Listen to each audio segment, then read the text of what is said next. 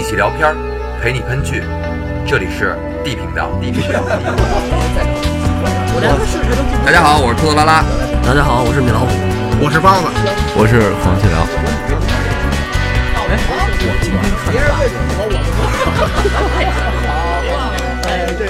我让你们说懵了。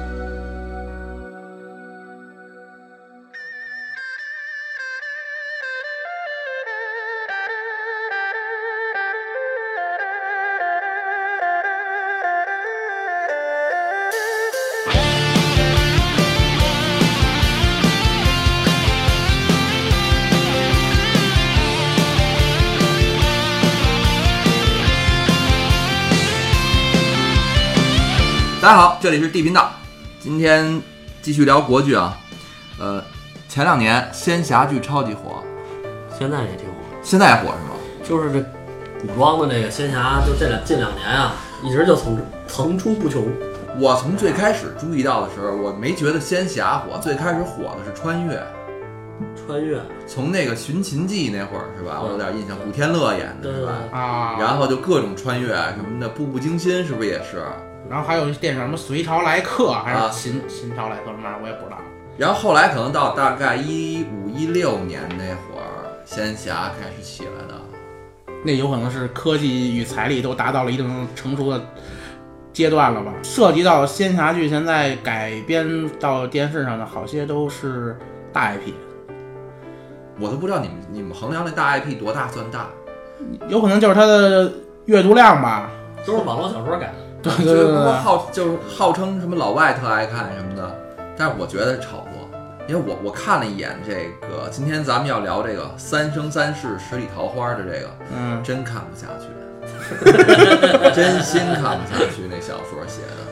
广大妇女们特别爱看这个等会儿等会儿，不光是广大妇女们，还有一颗少女心的那个妇男们。反正不管吧，今天咱们聊一下这个《三生三世十里桃花》。今天呢，因为我确实是就是这钢铁直男钢铁到骨子里边了，所以今天就有有请我们这个四海八荒第一猛男 高老师给大家讲一下《三生三世十里桃花》到底好看在哪儿了。那我当初看《三生三世》的时候，也不是首播就开始跟着看的，然后应该是过了好几个月了吧。那就是特别好一哥们儿跟我聊起来了，而且他不是不是他第一个人跟我说这个《三生三世》好看什么的，等会儿你这哥们儿男女的？就是哥们儿男的啊 啊，然后好有我身边好些人都跟我说这《三生三世》挺好的，是我知道那特阴柔那哥们儿吗？不是不是啊，另一个。啊，不是 没那么阴柔。他不推荐我看，他老跟我他老跟我说好，你知道吧？这含沙射影的。那我说没事儿，我也看看吧。然后我就坚持下去，把这把这好几十集给看完了。而且我用了差不多不到一礼拜，就连着连着播，就就一下给看下去了。五十八集呢是吧？真棒！哦，两三千分钟。哎，我也不知道当时为什么那么大动力。包老师，那你是等于是为了有谈资，在这个朋友面前不至于冷场，所以才看的那个片儿是吗？不是他跟我说太多了，我听不是，还是因为就是你内心那颗躁动的少女心。不是就是听的太多了，然后单单纯从从这个兴趣上。啊，然后想了了解一下，因为之前玩了不少仙侠的游戏，这是我涉及的比较多的。诛仙诛仙游戏、连续剧、小说火，啊，我几乎都，这是我最喜欢的。说来说去，你不是因为别人带你，你自己你骨子里就好这个。你就好仙侠啊？我好仙侠，是我是好仙侠，但是这个有点儿太，这个这些仙侠都虐，你知道吗？这些虐恋或者是这个看着着急。就是咱从这《三生十里桃花》来说啊，他还不是说所谓的那么虐。他如果跟《仙剑奇侠传三》比，他就非常有爱心了，等于是结结结局还算是圆满吧。因为《仙剑奇侠传三》呢，这个男主人公跟这个女娲的后人有三世的爱情，这三次都没修成正果，怎么算修成正果呢？就是俩人相依为命了，最后这个就死一块儿算修成正果了。也不算死一块儿，就是美满的过下去了。嗯啊嗯咱大家这个眼中就是认知的所谓的一个比较好的结局吧。三生三世呢，好歹这个男主人公跟女主人公这最后是走到一块儿了。啊，那你先给我解释一下啊啊，三生三世，三生指的什么？三世指的什么？我就把把它合为一块儿说吧，因为它这个东西其实三生三世就是一个词。咱们的这个女女主角就是杨幂所演的，有三个名字，一是叫思音，二是叫白浅，三是叫素素。这三个名字就相当于他的三生三世，就相当于他转世轮回了三次。不是转世轮回了三次，他他他的生命或者三段爱情是以这三个名字就是为区分的。我能不能理解为就跟我这个陌陌里边叫一名字，微信里边叫一名字，QQ 叫一名字是一个意思是吗？那你得有呃三段 这三段恋情是吧？那很简单。那这咱先简单说一下《三生三世》这个世界大背景啊。当时这世界呢，分主要分三大种族啊，一个就是神族，还有部分魔族，然后还有一部分就是这个人世间吧。嗯，啊，部分神族里呢，现在仅存的三大神族就是天上的天神，地上玉皇大帝是吗？差我反正我玉帝哥哥。啊，对我一般就爱给他们简简称为这，因为这个形象比较深入人心了，你知道吧？玉皇大帝统领的这个天天神这一派的，然后还有一部分呢，就是生活在四海八荒的狐妖一族，也应该是狐仙，因为他们这这这些剧里边介绍，他们也会经受一些历练，然后历练如果扛住了呢，他们也就他们会升阶，升完阶之后就叫什么什么上上神。等于他们也属于是神就是渡，个劫呗对，渡个劫，啊，对对对，于是咱们现在过个节差不多，都得扒层皮。但是他这要经真得经受三道天雷嘛。还有一脉呢，就是仅存的一只凤凰，凤凰叫折颜上神，嗯十里桃花就是由折颜栽种的。啊，等于说在东海更东，我看他对对对，在日本那儿种的。因为之后咱们知道啊，白浅他是胡这个胡胡族吧，胡族主要镇守的是这几大荒，东荒、什么南荒、西荒、北荒。然后白浅呢，等于之后呢，他升为上神之后，他他的位置就属于是东荒女君我我搜一帖子，上面说这个啊。白浅号称四海八荒第一角色。我我当时不看这个，就是因为这个给我看喷了。完了，这个那个，当时我不不知道杨幂是谁，完了他不是出一个男的那什么吗？完男就是这戏里边是男人造型嘛，然后说你是四海八荒第一美女，我说这四海八荒第一美女脑门比我还宽，大家都喜欢她，告诉她是第一美女。这个白浅啊，你先说一下她，我看那个帖子里边人给她搜出来了，她是她是等于说是出自上古遗留的三大神都之一，叫青丘狐族，居住在青丘国，就像《山海经》里描述那样，呃，是个百姓都吃五谷、穿丝帛的世外桃源。而九尾狐据说是长着长长着九条尾巴的狐狸，然后它出生就就很漂亮，有时好有个好皮囊。它这个等于说，呃，我看了一眼，它那个作者自己说一下，它是这些东西都是很多都出自这个《山海经》里边儿。那这个帝君算什么东西啊？那其实东华帝东华帝君呢，就是平定这场神魔大战的主要功臣吧。嗯，啊、据传说啊，他是靠武力值、靠武力平定的，等于是在这部剧里边，他应该算是一个武力特别高的一个神了。就是他出手给两边灭了。给两边就反正就就平了。按理说他应该是这个主管天下苍生的一个人，他当老大呗，应该对吧？啊，然后他没有，他退了，他对他退位了，啊他把这个位置呢让给现在的这个天族的这个老大了天君，就是咱说的玉皇大帝，啊，玉帝哥哥等于他退位让贤。啊，然后所以呢，这个玉皇大帝呢，对咱这东华帝君呢还是毕恭毕敬的，嗯，非常客气。是他再不客气，人家又一抹子他就下去了。然后等于刚才也说了，天族的老大呢，现在就是这个天君，他还有一堆就是 妃子，不是他他当时打仗的时候还会有一堆联军，就跟魔兽界这个七大王国似的，或者几大王国似的，等于他还有一堆联军啊，对对，帮手也都是神族，咱驻扎在全世界各地吧。鸡犬升天嘛，对对对能理解。啊，等于天神大概其大概其就是这么这么就是这么个情况。嗯啊，地上的这个狐狐狐仙这一派呢，也有个老大，嗯，嗯、跟天君等于平起平坐的。嚯，在剧里边，这个人叫白芷，就是女主女女主角这个白浅的父亲生父啊，啊。那那除了就是妖精这边，除了狐还有别的吗？狐黄白柳灰，其他有吗？没有。保家仙儿是吧？不是，那你妖你肯定什么？你现在狐可以升仙对吧？有剧剧里现在确实还没出来，有蛇，反正是啊，对啊，那他们没有吗？都是都是小妖吧，估计不就是不成气候。就是狐家一家独大对对对啊，理对嗯。。然后魔族，咱再说一下魔族。魔族这在剧里主要出现的两个就是为祸作乱的异族跟蛟族，他们等于就是想自己要掌要要要掌权嗯啊，因为他们每年都会向神族进贡，嗯，就跟咱们当时祖国强大的时候会是吧？这是生意。对对，那是买卖啊。这边最大的反派就是从异族出来的现任，异族是个什么玩意儿？呃，哪个翼？翅膀那个翼？对对，翅膀那个翼，鸟人。鸟人，嗯鸟人，还有蛟嘛？蛟人不就是就是鱼人嘛？对吧？对蛟是鱼啊，就是那个不是那个龙那个。不是是胶，是那个胶纸的那个胶，对对对。啊就是鱼人过去咱们那个海边儿传说那种胶纸国，嗯，然后你说他们脚趾有谱，然后你可以看见这个，它为什么叫异人呢？它有一个很鲜明的特征，就是它头上生角，是那那种不是小龙人吗？不是龙的那那那那种角，就是有尖儿，你知道吧？对啊，会有刺儿。啊就就刺儿是吧？对对对，明白明白啊，不是那么大个儿，你知道吧？剧里的最大反派不是义军，他脚好像个儿最大的，你问他们就是这么区分的。你厉不厉害，就看你脚大大不大，你知道吧？跟鹿一样，鹿都是这样。啊是吧？嗯但是这义军有一大癖好，这是小说里跟电跟连续剧不一样。咱说一下这个义军特点：断袖哦，哦，这个这个很正常，啊。小对外宣布了吗？这个小说里宣布，大大家都知道了，因为因为在小说里他是要跟战神墨渊的九第九弟子成婚的哦，包老师，我问你啊，啊。你说这里边这这些台词，你怎么能听得下去呢？那我有什么听不下去的呀？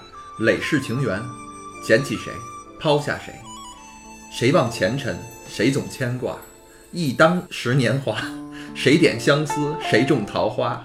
这 这是什么呀？我我这我这种台词在文字里、小说里我是能看进去的，听这个人念出来，我就有就有点儿特别违和。不是，你那你是听他念，你要有些爱藏在嘴边，挂在心间。浮生若梦，情如流水，爱似桃花因为。看小说的时候，你不会给他赋予那么多感情，一目十行就过去了。啊，对呀、我听的时候我也听剧中人给我念台词，也不听你给我念呀、你们就学小一段，你先我我不是咱咱俩就 就学一段这这这个词儿啊。什么词儿？只要你还在，只要我还爱，那么这时间刀山火海毫不畏惧。这也不押韵呐。还不如那个我明白这意思就。You job I job。现在好些古装剧全这么说话。你之前那些芈什么《芈月传》《告兰传》，是不是《浩兰传》这这些全这么说？包华，我放过你，你也放过我，我们从此两不相欠。哎，不是这包华是谁啊？不是，我就这意思，代入一下角色嘛。就是我对这种剧，其实我倒没那么大抵触，我只是觉得这什么，我放过你，你也放过我，我们从此两不相欠吧。就是我感觉有点强行的那个，让你怎么说呢？就是隔着你吧，让你哭，就让你感动，就是怕你不感动，告诉你这你得哭啊。琼瑶阿姨不就是一下子？但是已经三十年前了，这现在再说爱情的时候，我感觉你真正刻骨铭心的不需要这么用力吧？我觉得我就给我感觉有点用力过猛。他可能是要就是凸显那个古人说话的那个那那那个劲儿那个劲儿，对。甭 管甭管，但是我觉得古人更不爱那个那么直接表达，他们更是这个衣带渐宽终不悔，他也没有说我变这样你变那样吧，对吧？你变脱了吧，他也不会这么说呀，对吗？人这是古代与现代的相结合。再者说，这个有可能古原来吃这套，现在人也吃这套。你看那会儿的女文人写的那个词儿啊，就是才下眉头，却上心头。心头你可以轻轻的说这句话，现在是那种，我放过你，你也放过我。这个为什么说他这小说写得好？他小说就是很多词儿都是诙谐幽默的，你知道吧？啊，总之打动你了，抓到你那个点了他也没打动我，他是让我着急了，你知道吧？啊。啊，咱后来再说为什么让我着急了。咱先回来接着接着说这剧啊，嗯咱从四海八荒第一美女开始说起，白浅，啊对，从白浅开始说起，因为毕竟她是女女女主角嘛，嗯，整部剧《三生三世》也围绕她这个她的三生三世，就是三生三世，实际上只是一个意思，就是三辈子，是这么理解吗？不是，就是他还是这一辈子，啊，一辈子对，一辈子。然后他有三三三段人生经历，啊首先从他当小生这一段开始，啊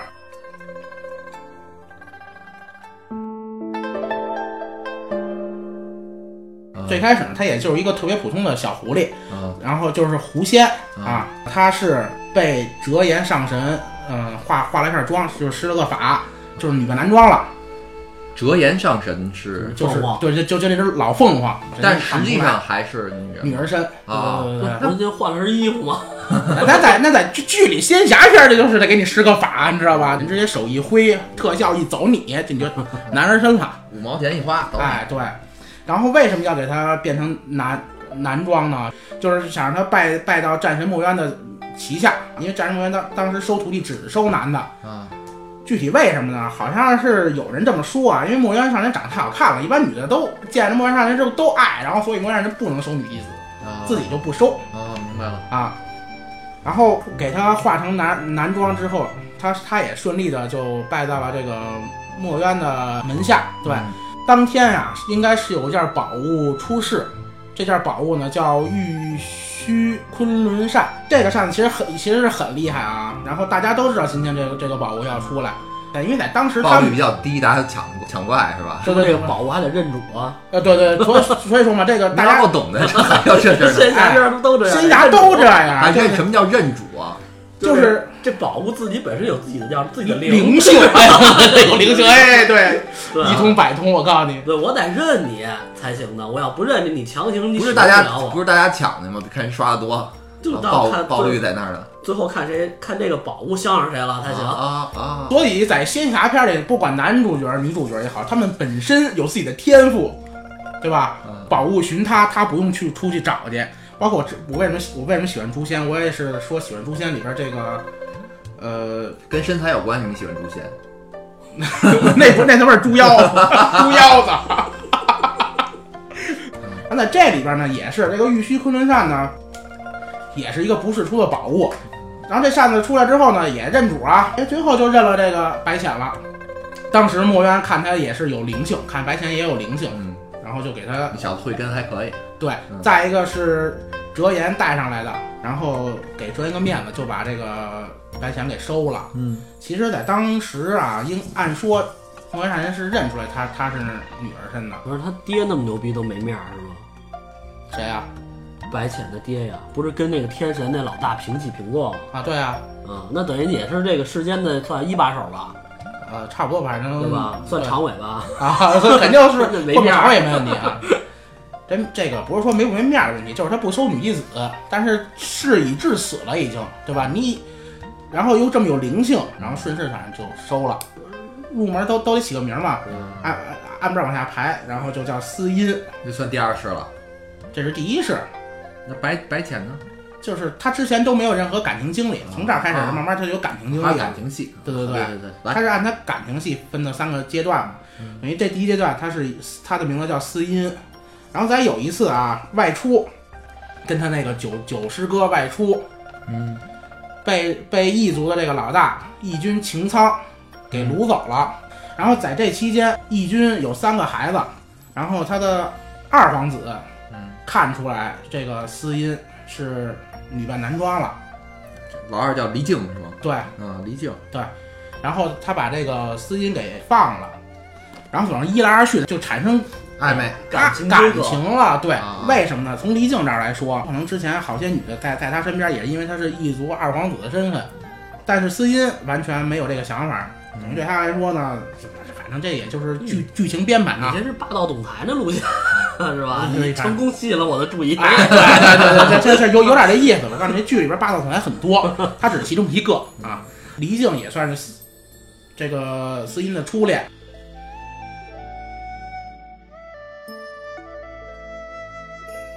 但是司音边上还有这么一个小表妹，这个伙防盗防闺蜜。哎，对，这闺蜜她没防了。嗯，这这闺蜜在剧里边说啊，跟这司音面相上是有一些相似的地方，但我是没看出来，嗯，这俩长长得像。你直男癌晚期这很正常。她这小小闺蜜呢，看上这个二二皇子了，嗯，等于在有一天二皇子昏迷不醒的情况下，然后爬到了二皇子的这个床头。不是他们不是对立阵营的吗？还能天天老泡在一起？这个是是啊，所以说神族跟异族是不能通婚的嗯，啊。所以说他们俩这段爱情是不不会被家不会被家长祝福的，知道吧？这个黎静呢，不是那种凡人，知道吧？你爱咋地咋地，我就想追追逐我的爱情。这个小闺蜜呢，就就趁虚而入，等于跟黎静就把事儿给办了。嗯，第二天一起来之后，黎静也惊慌失措，正好赶上这会儿司音进来，得，得哎抓个现行儿。嗯这一下，他这个司音跟黎静就崩了，司音就彻底把黎静给拉黑了。其实这个司音的师傅，就咱说墨墨渊这个战神呢，嗯一直对司音是宠爱有加的。在在这段期间，这个墨渊战神也没跟司音去明明明白说咱俩是这个什么感情或者是什么类似的关系。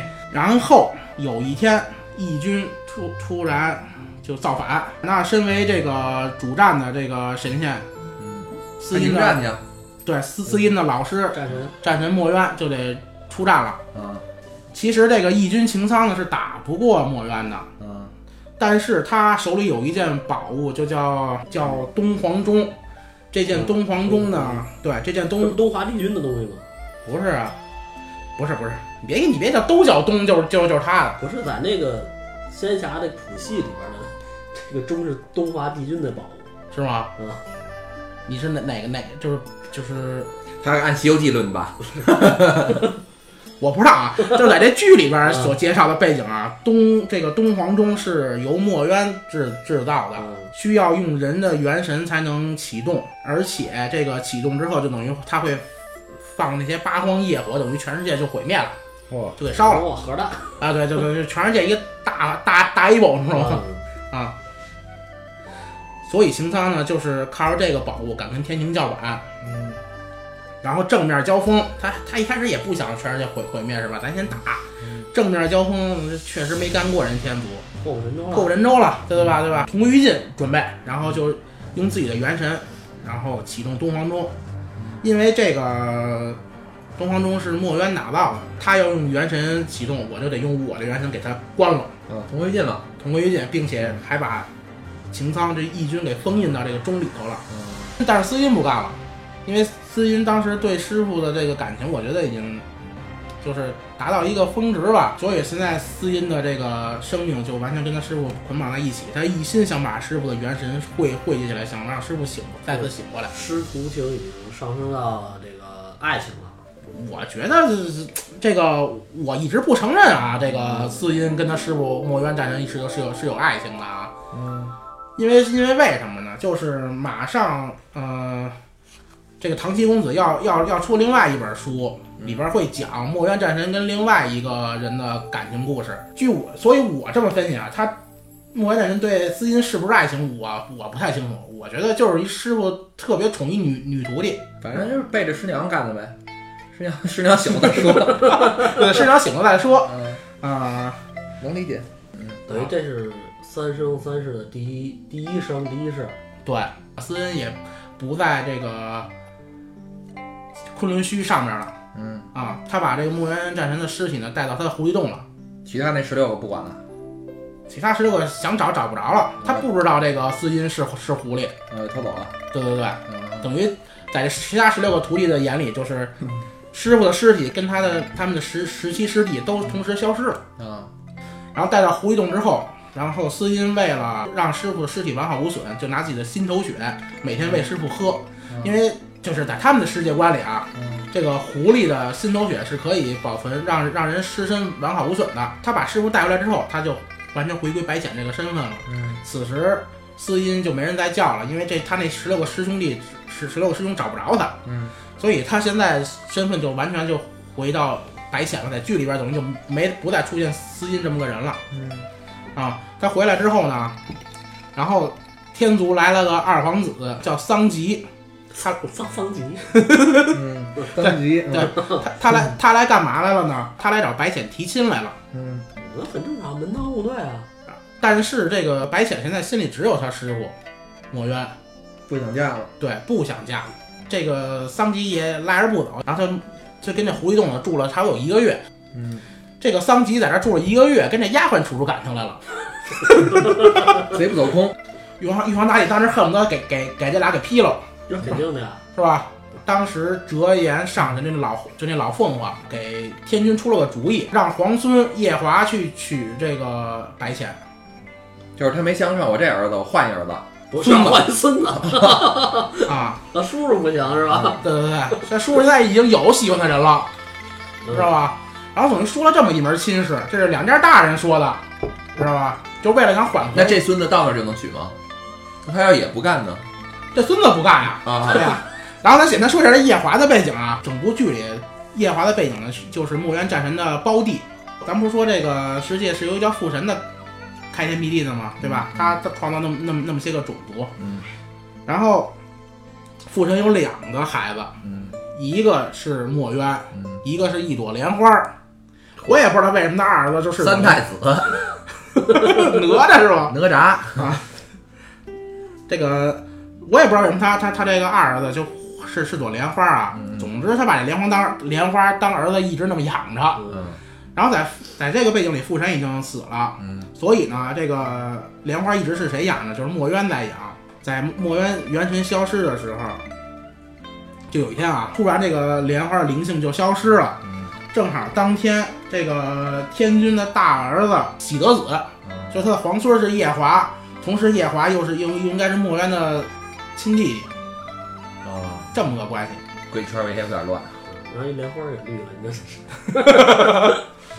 所以这这不叫绿，这叫投胎。这个天君也非常看好他，然后而且他出生呢就比其他人厉害，嗯他非常看看重他，所以当时的这个和解就是说想让这个夜华去娶了白浅，嗯这事儿等于大大家就就就就就就算过去了，都给个交代。然后突然有一天，因为东皇钟里边封印着擎苍呢，对吧？嗯然后这个东皇钟里边有异动，当时呢，这个白浅也是用了毕生的这个功力吧，又把擎苍给封个踏实。虽说他封印了擎苍，但是擎苍最后给他下了个诅咒，会失去法力，并且失去记忆，然后变变成一个凡人。等于白浅封印了擎苍，但是他所失去的就是法力、记忆，他失去了一切呗，呃，失去就他留留了一个肉身，他对他只留了一个肉身，然后天天喝血。然后他也成了一个凡人，并且他也忘了他自己师他他师傅的事儿了。成为凡人之后呢，他就他就名名字又不叫白浅了，他就素素，对他，就就叫素素了。等于这是他的第二世，第二世感情是以素素为开头。嗯，那喝血那哥们儿怎么办啊？该断奶了。他他他找回来都臭了，反正是由他估计是由他爹什么，还其他人照照照照看着。天为心疼血。我我不太清楚，反正之后剧里边他师傅的师这个师身这个这个身体还是完好无损的。嗯嗯啊咱接着说说回这个这个白浅啊，起了个名字叫素素，一一阶凡人了，嗯住在一个树林子里，然后每天就是以砍砍柴、采采药为生。正好这个素这白浅也找不着了，这个夜夜华也乐得逍遥自在，是吧？嗯秦苍虽说被被封印了，但是他有个坐骑叫这个赤焰金尼兽，这个赤焰金金金尼兽呢也一直不老实，等于就是危害人间吧。嗯然后夜华领了个命，就是去逮这头妖兽去。嗯然后他跟赤焰金金兽打了个几乎平手吧，没占什么便宜，等于他然后五五开，他法力叫丢了一大堆，丢了一大堆都对，然后都维持不了他的这个人人形态了，嗯，掉一地。那就化成一条小黑蛇。啊，然后那条小黑蛇游啊游啊游游游跑跑到这个素素这这个茅草屋里去了。这个素素啊，也反正就觉得是也也也不害人啊，这是个小动物，然后就每天喂它吃吃东西，这么相处了几个月吧。然后是不是这因为这个互相处出点感情来？它不都没有人形吗？嗯，但他有思维啊，终于发现了，他们缓过来了，然后嘚嘚嘚嘚嘚就又又走了，嘚嘚嘚嘚，反正就飞走了，知道吧就飞回天上去了。飞上天上，飞飞回天上之后呢，这还是对素素有感情，等于是有感情，那没办法呀，那这就回来了，是吧？回来去找素素去，这回就是以人形态回来了，然后跟这素素这儿，总之又过了一段时间，嗯然后我我具体我记不太清楚为什么素素就就就接受他了啊。他肯定是跟那个谁长得一模一样，跟战神，他是跟战神长一模，但是这会儿的速度已经忘了他那之前那那那所有的记忆那。他就喜欢那型儿的呀，哦，跟这有关系是吧 啊？，肯定有关系。他找回来跟素素在树林里又过了一段时间，夜华也不管他的这个天族的这个太子身份了，啊，这不太孙儿吗？呃，太太太孙身份了，等于他就想当一个凡人跟素在这儿过。但是有一天，这个又出事儿了。嗯太爷爷不乐意了。他隔一段他就得回天上去，然后这回到天上之后呢，应该就就应该是人这天上人都知道了，嗯，对他爷爷知道，是啊，天天在上面看着呢。你这他没办法，那他只能一不二不休就把素素带回天上去了。那意思就是我我就我就想想让他了，嗯，哎，然后但是啊，这天上也不消停，是为什么呢？就是之前这不是神魔大战嘛，嗯，天上呢，然后有一个部部族的吧，几乎就是拼的弹尽粮绝了。嗯这一族呢，只只活一个人儿，这这这人呢就叫素锦。然后素质紧。对这个素素素锦呢，打小呢就是被这天君收养了，跟夜华等于是青梅竹马。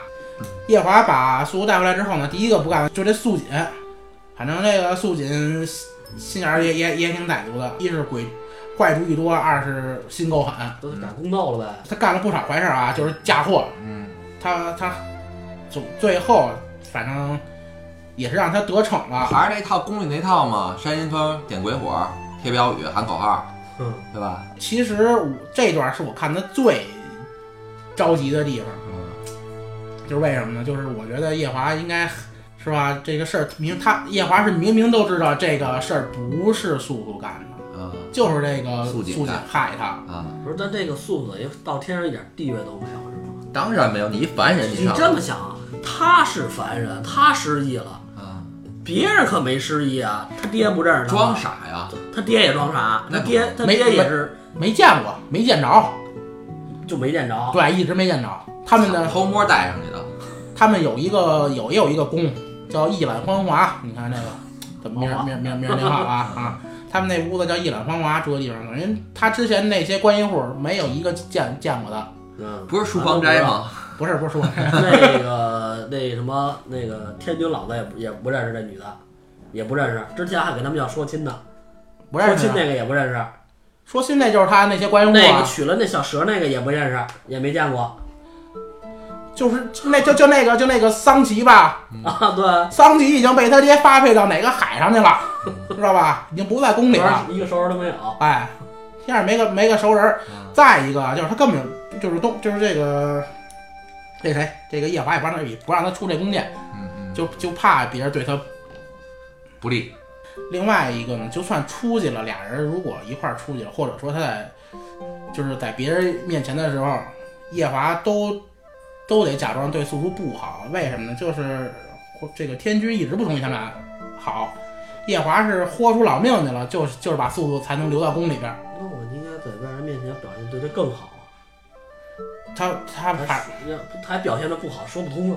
他怕做，他怕对他太好，这个天天君不干，因为天君一直没同意他们俩成亲，就意思是就那意思是我不管你，你把他放在宫里没问题，但是你俩成亲这事儿我肯定不同意嗯，是吧我记得啊。然后夜夜华还会这个强吻强抱，这个强上床啊啥的，就是非常主动。在这期间，他们这个素素怀孕了。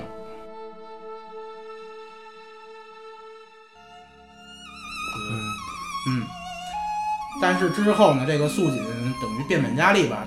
但是他之后他做了一件特别狠的事情，他是他是什么情况？这个眼睛眼睛失明了，嗯嗯然后他诬他诬陷是素素干的，嗯然后跑到天君那儿去告状去。嗯然后素素，然后这个素锦为什么能敢这么做呢？嗯，就是就是其他部落的这些首领支持，就是站在他这边儿。嗯这会儿就体现出夜华确实有点儿，这个夜华的选择啊，夜夜华当时的选择就是保住了素素的命，也保住了自己的孩子，但是把素素眼睛挖出来，他亲手挖的，把素素眼睛挖出来还给了素锦。嗯你看天族这艺术可以吧？嗯，这手术技术还挺高，啊，会，那这这咱们人类也行啊。嗯天龙八部阿紫是吗？啊，最后抠出来还给庄 庄庄聚贤是吗？对啊，素素反正吃了个哑巴亏啊，一直不原谅夜华，直到他坚持到把这个孩子嗯生生出来之后，因为之前素锦带素素去过一个地方，那个地方叫诛仙台。诛仙台干干什么用呢？就是惩罚一些神仙的。如果神仙犯了错事儿呢，就把这个神神就让神仙从诛仙诛仙台跳下去。挺简单粗暴的。不是在那儿打一顿吧？不是，不是，这跳下去之后你就变成凡人了。素素呢，生完孩子之后就认为这个天上容不下他，然后夜华也保不住他，嗯他也是伤了心了吧，嗯对夜华失望失望透顶，他决定从祝元台上跳下去。嗯在他跳跳下祝元台这一瞬间，把他的之前擎苍给他的封印解开了。反正就是，如果是一般的神仙跳下去变凡人，完了他呢，因为是凡人，他跳下去变神仙了哎，对，啊，是把是解开封印了。就是变神仙了呗。在他们的不是，但是在这些神的意识里呢，这个凡人跳下去就应该是尸骨无存。摔死了。对，啊，那等于他记忆啊什么的都恢复了，又变成白浅了。对，他又他又变成为白白浅上神了。嗯，他所有的记忆法力都回来了，但是也是眼睛呢？眼睛也也也也也没事儿啊，眼睛也好了，抠出来自己又长上了，样儿那样，但是他只是看强光什么的，这个看不太清楚。变弱视了。对对对，但咱再说回天上夜华这边，夜华的媳妇儿跳跳下去的这个瞬间，他看见了。夜华知道这个素一介凡人的身份跳出天台了，所以在这些神仙的这个概念里呢，凡人跳下去就就是得死。嗯，然后正好天上有件宝物，而且是素锦掌管的，就是叫一个劫劫魄灯。这劫魄灯干什么用的呢？就是聚这人的元神用的。夜华是割地赔款吧，从素锦那儿把劫魄灯给借来了，但是他也同意素锦，就是娶她，哎，就是立个妃吧，嗯。啊，立妃还不是那个正正正式。那那那为什么这个素锦忙活这半天，最后是入了夜华，能夜夜华同意能进他的能能能进这个太子宫殿，但是也最后只落得个一个嫔妃，就是偏妃呢？就是因为其实在这段期间，就是夜华把素素带回天宫这段期间呢，他跟夜华跟白浅还是有婚约的。嗯。然后这个素锦也知道，他跟这个白浅的身份地位比不了，嗯。所以他同意这个他他就是当个小妾。嗯。啊。白浅还一直是他的是夜华的正室，嗯。但是他们他跟夜华都不知道白浅其实就是素。素啊。咱再说回这个白浅那边，对，白浅从天上掉下来之后，被凤凰给救了，伤好，但是他觉得跟夜华这段感情呢是让他非常就是伤心了。伤伤伤心透顶吧，所以这个他从折颜上神那儿要了一瓶忘情水，啊，他脾气肯定好，眼睛事儿这么过去了。哥我赶紧回狐狸洞找我爹去了，他抠我眼睛，给我报仇去。反正他他他这事儿他就给忘了，不是他喝了忘情水之后，他把这些所有他跟夜华所有感情的全他他全给忘了，嗯然后他又回到之前的日子，一心一意的只想就把救他师傅，啊，呵，他他就忘情水能选，我忘哪段儿删哪段儿记录是吧？我我好好像是这意思啊。嗯然后话说回来，白浅喝了忘情水之后，就彻底把夜华给忘了，一干二净啊。嗯、他一心只想救他师傅。嗯然后咱之前不是也说过，有个叫桑吉的被发配到那个是哪个海上去了吗？嗯，然后然后也是海上什么龙宫还是什么宫，我也没太记清楚这是。然后就在这个，然后有一次吧，这个他们是要办什么喜事儿啊，又又办喜事儿就跟那小蛇的，啊，还是还是还是怎么着，反正反正是是是是有是有档子事儿。把他叫去了。对对对，得开个宴会，然后把这个白浅叫过去了，因为他们本本身之前就认识嘛，是吧？因为老几位在这宴会上要聚齐了，哎，对，把这个夜华叫去，对对对，等于他们俩在这宴会上又又又互相看见了，然后夜华一眼看见，哎，这怎么跟素长得一模一样啊？那看他来怎么跟战神长一模一样？哎，对对对，互相盘了个道，然后怎么着的，就互相介介绍了一下，然后夜华就一直想去确认一下这个白浅是不是是不是就是素素？为什么呢？就是这劫魄灯在这么在这么些年以来，一点素素的魂魄都没有收集到。嗯总是通过劫魄灯，他确认了白显就是素素，嗯然后呢，他就拼了命的想把白显找回来，嗯而且他这回婚事他也就雨水铃铛，他他他就哎就应了，好事儿是吧？他不是还一孩子呢吗？所以拉拉着那孩子来找他妈来，不就完了吗？哎，对啊，这会儿这孩子已经长大了，长个长个三四岁、四五岁，正是那个小小又调皮又可爱的时候呢。他带着这个孩子去找这白浅去了，稀里糊涂的啊，这俩人也没说特别明白，就是这个白浅的意思就是，这个这个孩子跟他确实亲，他看孩子也亲，嗯，然后你就跟这个你你就跟这战神长得挺像的，那他亲上加亲呗。他也没就拒拒绝，反正他们就一块儿在这狐狐狐狸洞里过。稀里糊涂的，哥四个过一块儿，一个死人，仨活人。啊，对呀、他这意思就是给大家点时间去确认这件事情去，或者处处感情。万一以后就处出感情来了呢，对不对？因为为什么？因为这个夜华一直说你妈你是咱咱们那那档子事儿，嗯是吧？而且不说这点儿不好的，就说好的啊，这个感情这方面的事情，嗯，并且这夜华把这结魄灯借给这个白浅了，嗯意思就是用结魄灯收集你师傅的魂魄元神。嗯，有一天，我洗澡，这个白浅无意中把结魄灯给打碎了。打碎结果结果灯之后，他妈的竟然白浅恢复记忆了，而恢复记忆了，他就恢复跟夜华这段感情了，那抠眼睛去呗，嗯，抠眼睛去吗？就立马就抠去了。我操，这们立马上天，天天上那那些小神仙都管他叫姑姑，我也不知道具体为什么，因为他辈儿大，有可能是嗯，他可能就是那种他，那辈儿大，他大，他其实大夜华一辈儿呢。他就去天上把素琴眼睛给抠了啊真抠了，啊，他然后又走了。嗯这个素锦不干呢，嗯这个这瞎了眼睛又跑天君那儿告状去了。但是这次，呃，包括这次他再去闹去，然后夜华，包括之前的咱之前提过那个跟比天神还还还得大厉害的这东华帝君，嗯什么都都站在这个白浅这边儿。对，他这边还有老有老狐狸撑腰了，嗯，辈分在那儿。对对对对对，然后东华帝君也把他把素锦之前害其他人的这个都给点破了，你这个都是骗人的，你 这事原来知道不说是吧？你东华帝君不爱管这些事儿，知道吧？嗯白浅记忆回来之后，他也一直没原谅夜华。就在这个时候，这个秦操马上就要从这钟里出来了，这谁也办谁谁也没办法去封印这个事儿去。嗯那就夜夜华来，夜华反正是用了自己的所有法力功力，跟当时这个白浅一样。嗯但是这次擎苍已经从钟里出来了，但是被夜华给打败了，人给打的擎苍一个元神俱俱俱灭了嗯，啊！完胜对，完胜，但是夜华也也也失去了自己的元神，啊，又变成小黑蛇了就死了，啊，死了。死了。反正剧情最后啊是他又活了。嗯那大结局就是他回来之后，白仙也原谅他了，他俩就和就和好了，就这意思。这就是结局。你这他妈太草率了吧？这后面讲的怎要么活的呀？这这这自己就命不该绝啊！放了棺材里自己睁眼了。就那会儿本来都想埋了他了，那仪式都都都都嗯，都要来了，然后他就活过来了。就自自己睁眼了，那地方好像没太说那么细，就反正就活过来了然后那个白钱也原谅他了，啊幸福的生活在一起了，啊，狗血吧？不高兴，不很正常，很正常。哎，那看完这剧，反正现在这感觉，这个剧整个就是一个爱情的事儿。但是吸引我的地方，那个我一直没没太闹明白这三生三世的事儿，但是我只能说是强行以他这个名字分他这三三段感情经历啊，嗯，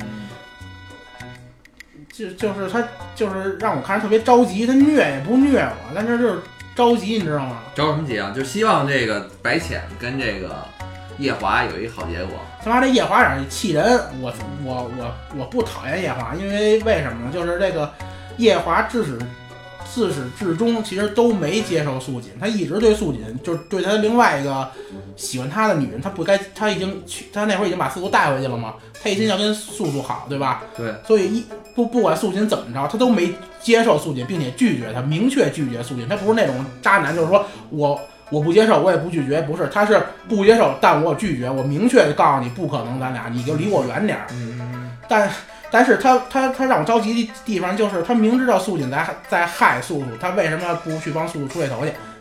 啊，但是那你看了就，因为我没看啊，那你觉得他为什么没有帮这个出头？无力是吗？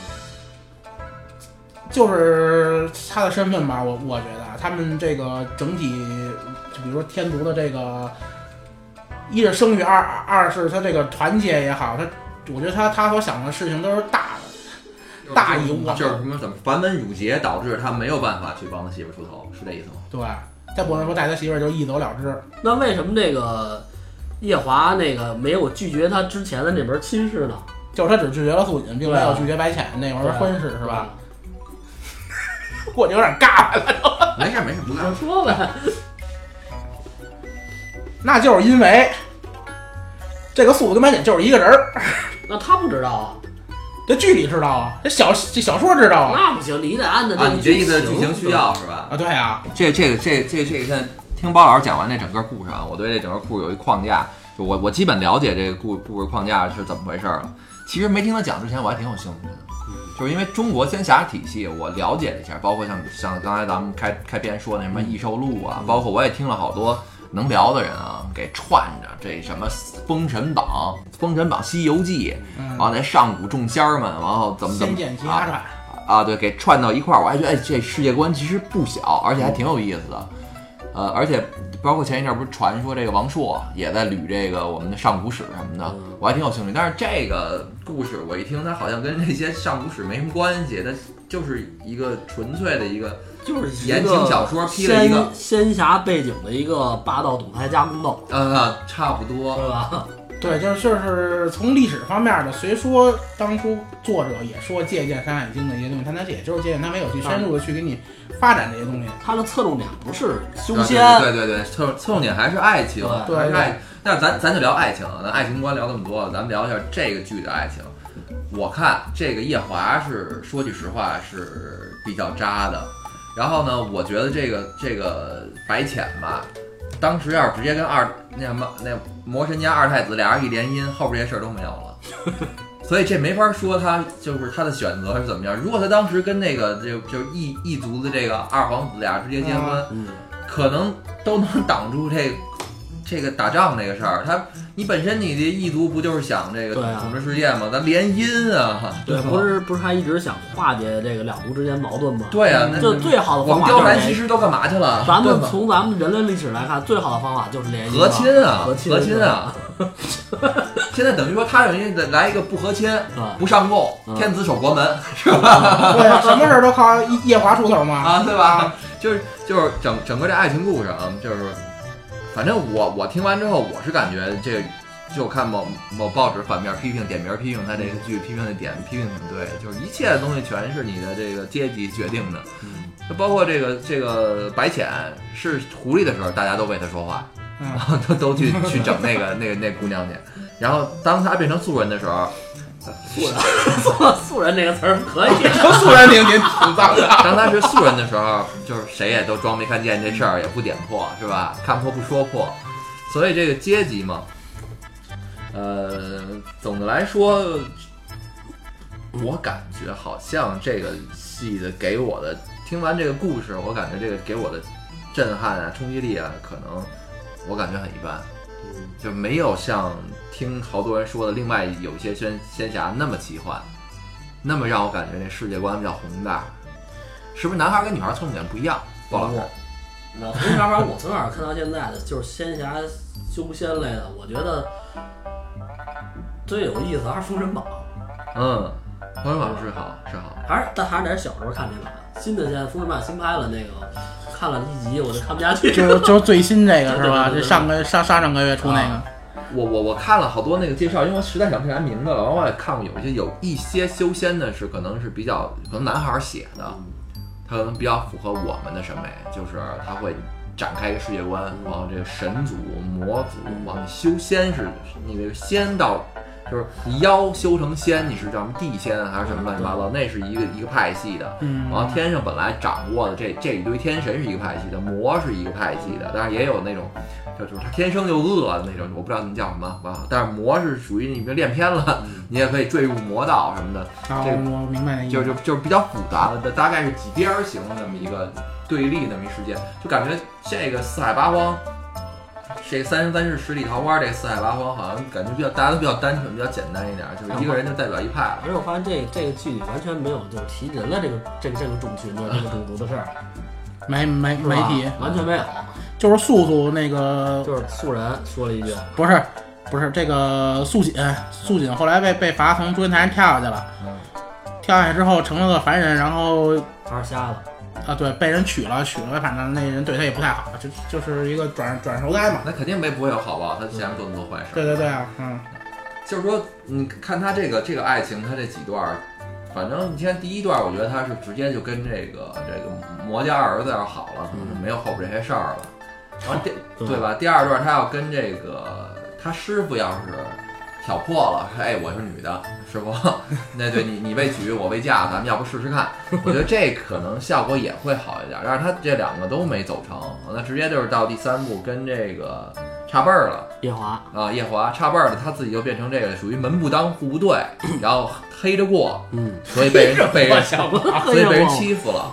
哎，但是啊，其实最后这部剧他师傅醒过来了，然后他醒来这句应该是醒来是第一句话吧，就是你师傅我又回来了，直接就把这关系直接给你打实了，我就是你师傅，你就是我徒弟。啊，三生三世对于我来说啊嗯，不像，嗯，我不像我对诛仙有期待，因为什么呢？诛仙我是从小说开始看的，三生三世是我没看过小说，直接看的连连看看的连续剧。嗯我如果要知道他去描写这么大范大篇幅去描写爱情，不给我描写打仗的东西，我根本就不带看的。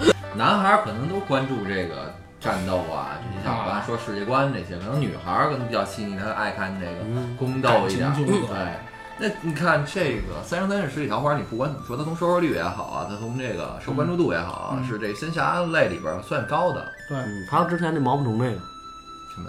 花千骨啊，对，花千骨，但那我没看过。这是一个意思，都是修仙爱情故事。啊，反正包老师，如果你作为直男角度来讲，你给这部戏能打多少分儿？八分儿吧。啊，挺高。你推荐大家去看吗？如果喜欢这这个谈情说爱的，你就你你就去看，啊，这还是一个比较不错的谈情说爱的剧。因为每个人啊，他不是说看什么剧你明确感受他这个人是坏人或者这人是不好。拿咱男主角夜华来说，有的人觉得夜华这么做是对的，有人觉得夜华确实不好，包括你一样，你不是觉得夜华渣吗？那从有可能从我的角度出发，我觉得夜华当时也是没没没有办法他选选择，他选择 A 也是错，选择 B 也是错，没办法，那每个人都会有自己对这个人物的看法，这部剧就成功了，他就给人留留下个画饼。就是如果当初挖眼睛之前，他直接就轰轰烈烈了，是不是就不渣了？就跟你鱼死网破了，今儿我就护这女的，我啊今儿就给你磕了，是不是他就不渣了？磕了也就是走了。如果要能走的话，我给我感觉他做这个选择是因为他走也走不了，所以才会挖眼睛。对他不像咱老百姓，我操，我出了这个国找不着我了。他但是如果他当时就是就是什么都犯了，我今儿就给你丫磕了，这这女的我护定了，他是不是就不扎了？也扎吧。也扎。当时外外有大敌，你还搞内患，你国家要不不是这个这个世界活活不活了？那时候还打仗呢，是吧？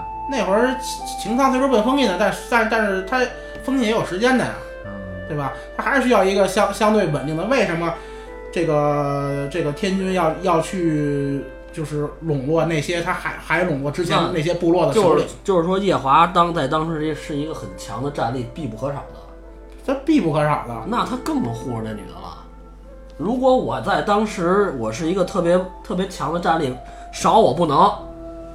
这种情况下，你们还要欺负我的女人，那你更欺负不了我，更能护着她了。我那我选择性太多了，对吧？我感觉如果说你们这些大人物要看重大局的情况下，你还这会儿不应该跟我这儿翻车呢？那他又是一个比较孝顺的孩子。反正他就总总而言之吧，他始终有千万种理由，是吧？那个，反正这这剧啊，我听完鲍老师讲，我估计不会再看了。那你大你，大概你都明白了。嗯，是有兴趣小伙伴啊，你们可以自己去看一下。完，今儿咱们节目就先到这儿，嗯，这个四海八荒的事儿先告一段落了，然后咱们下期节目再聊别的吧。大家拜拜。拜拜拜